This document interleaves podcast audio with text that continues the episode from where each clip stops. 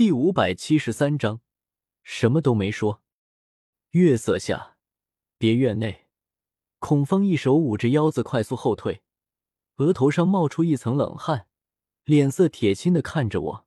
纳兰叶，你找死！上门找事的是你，可不是我。我冷笑一声，收了拳，往原地一站。你要是还想找打就来。我虽然败给过很多人，但就凭你孔方。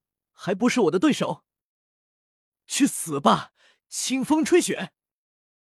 孔方咬牙提剑斩来，剑势飘渺，在月光下闪起一抹又一抹寒光，就像是别院内忽然下起了大雪，鹅毛飘飘，剑光凌厉，一道道雪亮剑芒朝我身体上下落来。我冷哼一声，双手掐诀，一拳轰出，电火雷车。狂暴的紫色雷霆在别院内炸响，耀眼光芒照亮整座别院，宛如一条雷龙朝前方碾压而去，将那些雪冲了个七零八落。孔方怪叫一声，被雷柱直接劈飞出去，砸在别院大门上。哐当声响中，捂着胸口站起身来，看向我的眼神中带着几丝惊恐和不解。纳兰叶，你。你怎么会这么厉害？孔方胸膛被雷霆劈中，虽然有斗气护体，衣服还是有些焦黑，右手更是一片发麻，皮肤通红，像是绛珠肘。这是被雷劈的。我和青鸾师姐切磋过，我虽然不是青鸾师姐的对手，但和她也相差不多。你在四方阁大会上败给了青鸾师姐，怎么可能比我强上这么多？孔方怒视着我。他确实想不明白，按理来说，两人都是穆青鸾的手下败将，彼此应该差距不大，这才是他敢找上门来的原因。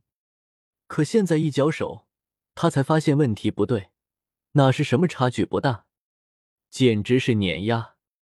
孔方一脸悲愤，我一脸惊奇，什么手下败将，什么败给穆青鸾？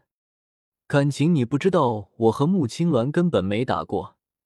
大会上我怕恼怒了风尊者，是对穆青鸾认输的。我背着个手，瞥了几眼这倒霉家伙，难怪这么点微末修为就敢找上门来，感情是情报出了错误。四方阁大会要求参赛人员在三十岁以下，这孔方年龄超过了三十岁，便没有去天星城。他关于四方阁大会的消息，都是问的那些去了天星城的星陨阁弟子，而那些弟子修为不高，哪里看得出斗宗间的强弱？见我主动向穆青鸾认输，还以为我是修为不如穆青鸾，甘拜下风，也就没有多说什么。孔方又一门心思在穆青鸾身上，听说是穆青鸾夺了冠，同样没有多打听，自信满满的就跑了过来找麻烦。你，你！孔方死死咬牙，满脸憋屈，压根没想到自己会输，此刻有些不知所措。再打下去，不过是自取其辱。可要他灰溜溜离开，他又放不下那个脸面。小一邪面色淡然，从一看到孔方开始，他就知道这只是个小麻烦。孔方一心斗宗的修为，连他都能轻易击败。他目光闪了闪，见孔方进退两难，主动开口道：“孔方师兄，一时落败算不了什么，来日方长，只要你回去努力修炼，未必不是纳兰叶的对手。”啊！我一愣，惊讶的看向小医仙：“你是站哪边的？向着谁说话呢？”纳兰叶，总不能让他一直待在这里吧？小医仙走了过来。在我耳旁低声说道：“这里是星陨阁，有风尊者坐镇，我们不好闹出太大的动静，不然风尊者怎么看我们？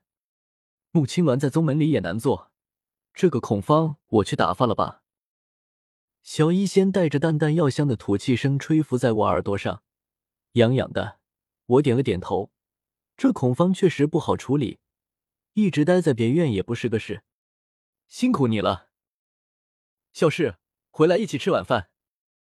小医仙甜甜一笑，朝孔方走去，将他掉落在一旁的剑捡了回去，又给他红肿的右手抹了一些药膏，看得我是一脸腻歪。到了别人的地盘就是不爽，得顾及别人的感受，看别人的脸色。妈的，早晚把星陨阁变成我家的。小医仙长得很美，而且这种美与穆青鸾不同，是一种清新空灵的美。孔方被这么一个美人上药，又是温神安慰，心中那股憋屈顿时消散不少，乖乖跟小医仙出了别院大门。哼。你们这些男人都喜欢打打杀杀，真是一点都不了解女孩子的心思。比起你们修为有多强，有些女孩子更喜欢你们多关心她们一点。比如那个穆青鸾，纳兰叶就是给了做了好多好吃的东西，才让穆青鸾对纳兰叶有好感的。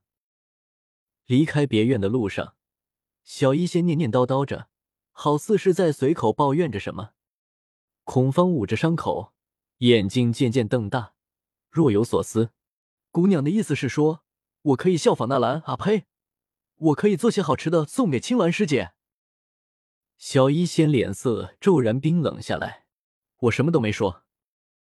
四下一看，见这里已经离别院挺远的，小医仙当即掉头往别院回去，不再相送，留下一头雾水的孔方。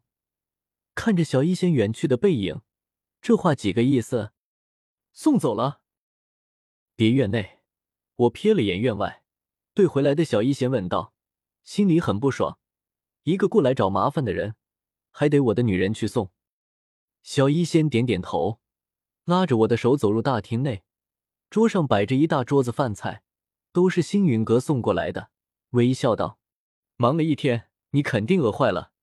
正好紫妍那丫头和裘莹求死不在，你多吃点。”这不太好吧？紫妍他们回来岂不是没得吃？以他们的修为，三五个月不吃饭也没问题，一顿不吃，小事。好吧，紫妍他们三人都是七阶魔兽，战力强横无比，除非风尊者亲自出手，否则在星陨阁简直是横走着。我也就不担心了，开开心心和小一仙吃了晚饭。到了第二天。我担心了半个上午，星陨阁却是没有什么动静，也没有人再找上门来，不由松了口气。就怕打了小的来大的。昨天晚上打了孔方一顿是舒服，可要是惹恼了星陨阁的长老，风尊者亲自跑来过问，那月子可就大了。